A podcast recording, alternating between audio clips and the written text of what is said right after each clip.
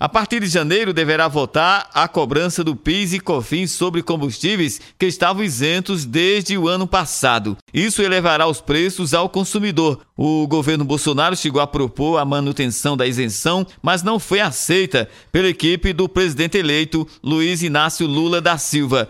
A estimativa é que a gasolina deve subir 69 centavos por litro, o etanol 26 centavos por litro e o diesel 33 centavos por litro. O economista Nelson Rosas afirma que esse aumento nos combustíveis irá impactar no preço de outros produtos, inclusive no gás de cozinha.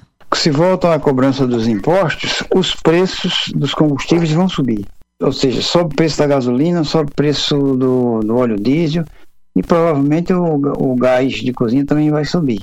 Portanto, subindo o preço dos combustíveis tem uma, uma consequência em cadeia sobre toda a economia. No Brasil, a maior parte de tudo que se transporta de um lugar para outro é feito em caminhão, né, por estradas, ou, ou gasta gasolina ou gasta óleo diesel.